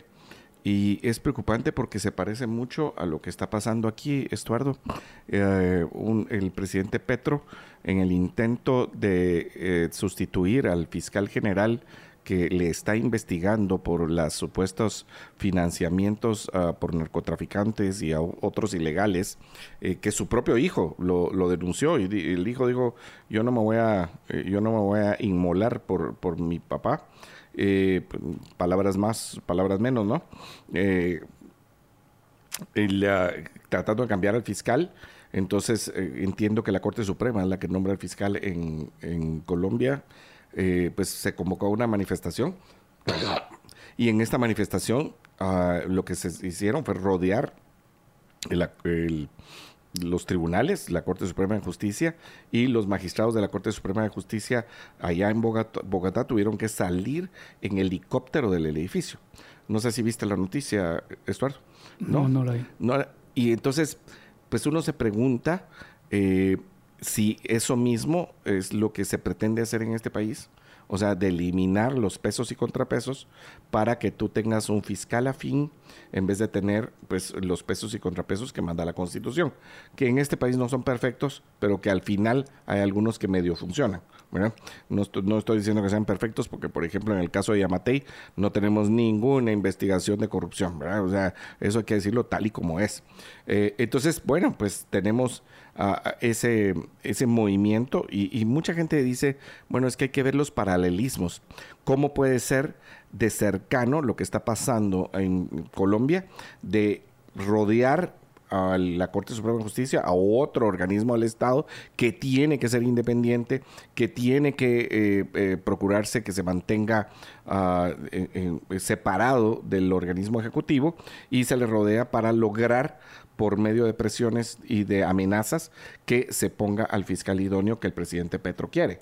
Y a mí me parece completamente, eh, pues, ah, fuera de lugar, por decir poco, delincuencial, que es en realidad lo que está haciendo el presidente Petro, es otro delito, como los que eh, pues ellos han hecho durante algunos años. Ah, les recordaba ahí alguien que él, si no estoy mal, proviene de aquel movimiento guerrillero que se llamaba M19, eh, ¿te recuerdas? Y ese M19 quemó la Corte Suprema y hubo fallecidos ahí adentro, o sea, hubo magistrados fallecidos ahí. Entonces, pues ante la amenaza de lo que ha sucedido anteriormente, no estoy diciendo que estos manifestantes lo fueran a hacer, pero con el historial, pues fueron sacados ah, los magistrados en helicóptero ayer. Esperamos que eso no pase aquí, Estuardo. O sea, eso sería terrible para nuestra república, eh, con todo lo malo que tiene, porque no hay que reconocer que no es perfecta, pero que sí sería terrible que empezaran las amenazas de tal manera en que tanto fiscales como magistrados en algún momento se pudieran sentir vulnerados, o como hizo el presidente Bukele en El Salvador, ¿te recuerdas? Que se fue a meter con militares al Congreso de la República para lograr sus objetivos. O sea, todas estas cosas no se pueden permitir. Es la forma en que los ciudadanos nos protegemos de un Estado cada vez mayor y cada vez más autoritario y dictatorial. Eh, sí, y también eh, es que ahí es llevar a un fiscal afín a Petro. Por supuesto. y eso va a hacerse sí o sí, porque Petro es de los necios. Eh, cabal, se parece a algunos que conocemos aquí, ¿verdad, Stuart? Sí. De los dos lados de la balanza, de los dos lados de la balanza. Sí, pero tú lo dices bien, es de los, de los necios. Eh, a mí, mira, más preocupante todavía fue esa respuesta que dio el secretario general de la Organización de Estados Americanos apoyando que eh, debe cambiarse al fiscal. O sea, a la gran... Eh, y, te digo por varias razones. Una, o sea, ¿por qué se tiene que meter la OEA en un asunto que es netamente interno de los colombianos? Y número dos, o sea, y entonces, está bien que vayan a manifestar y a sacar al fiscal, eso, eso está bien.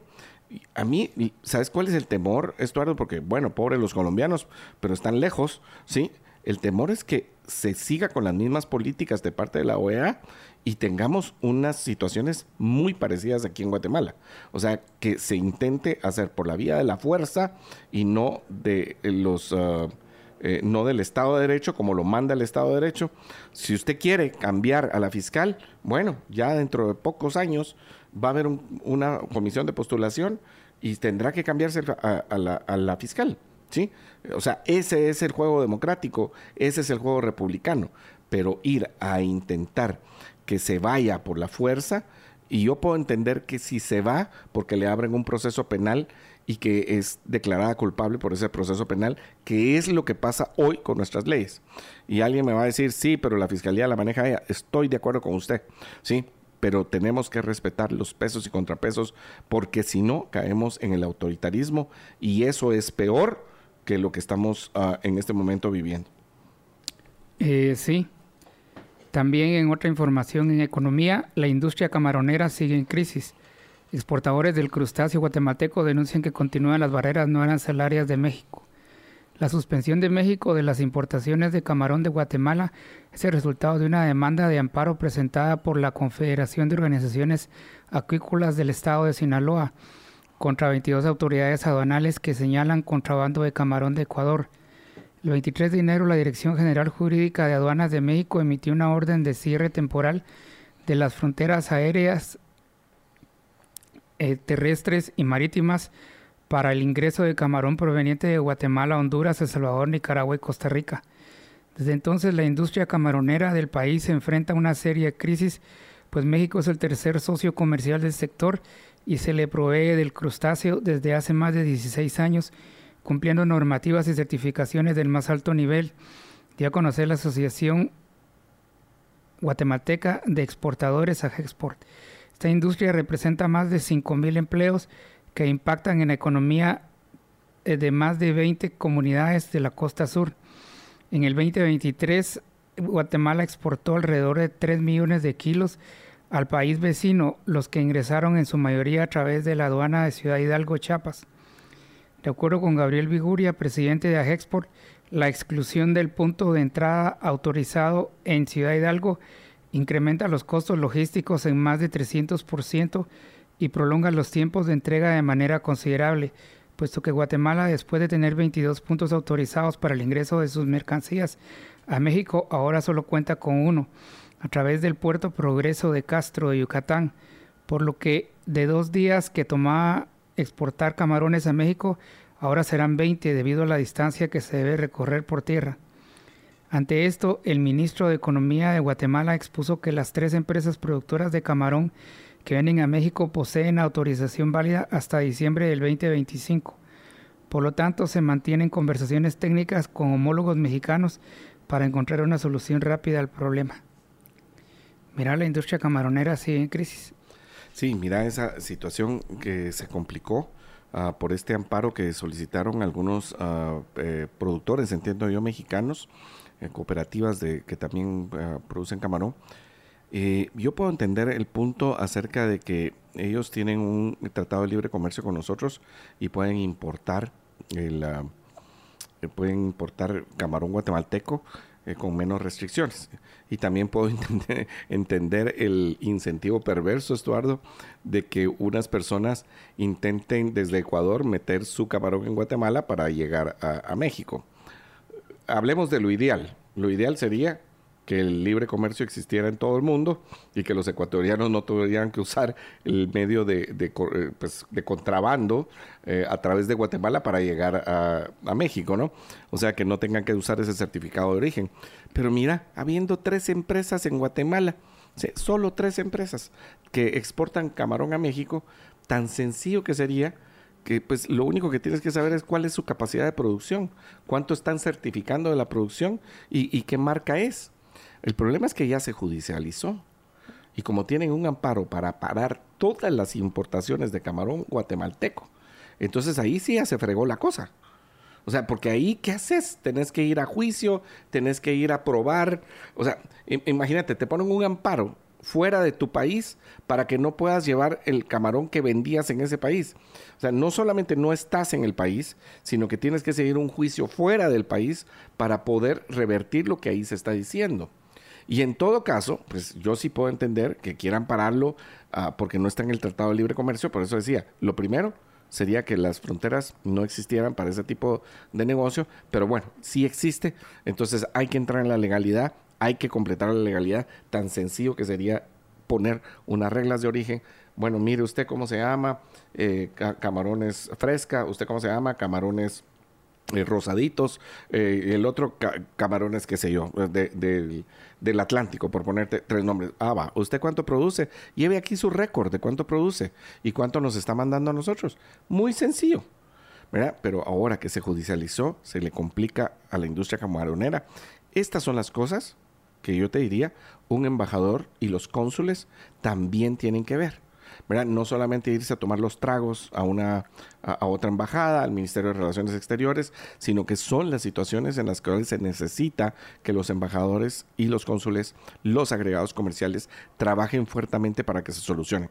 Porque eso lo que puede hacer es que estas empresas pues eh, tengan que cerrar o por lo menos reducirse y tener que despedir personal.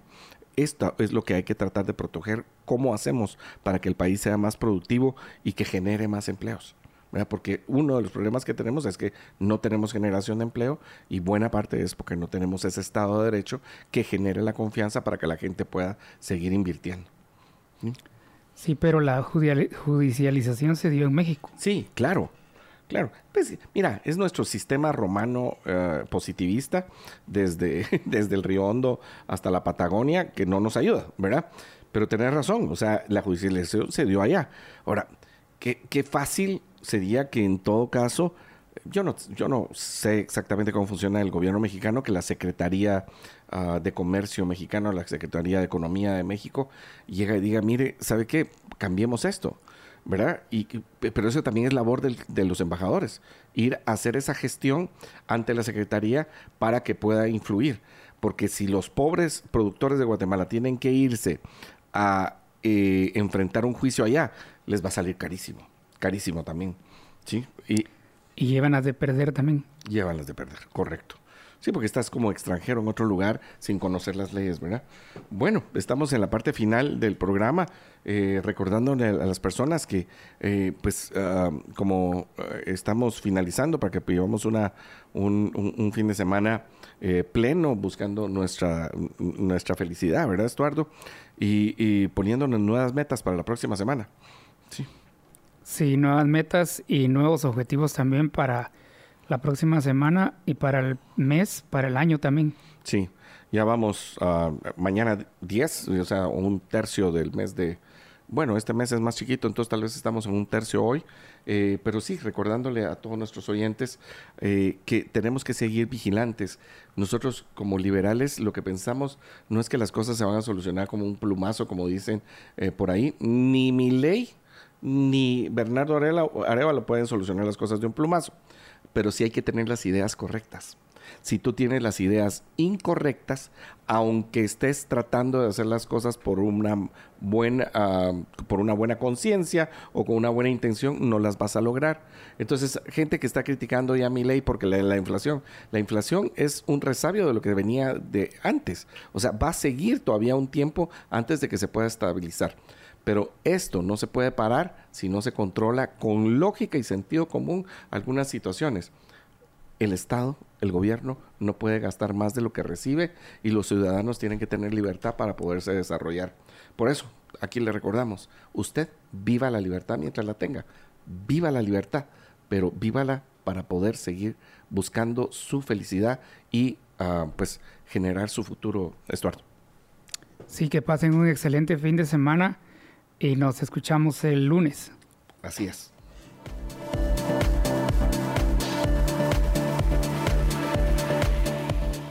Libercast presentó una producción de Libertópolis.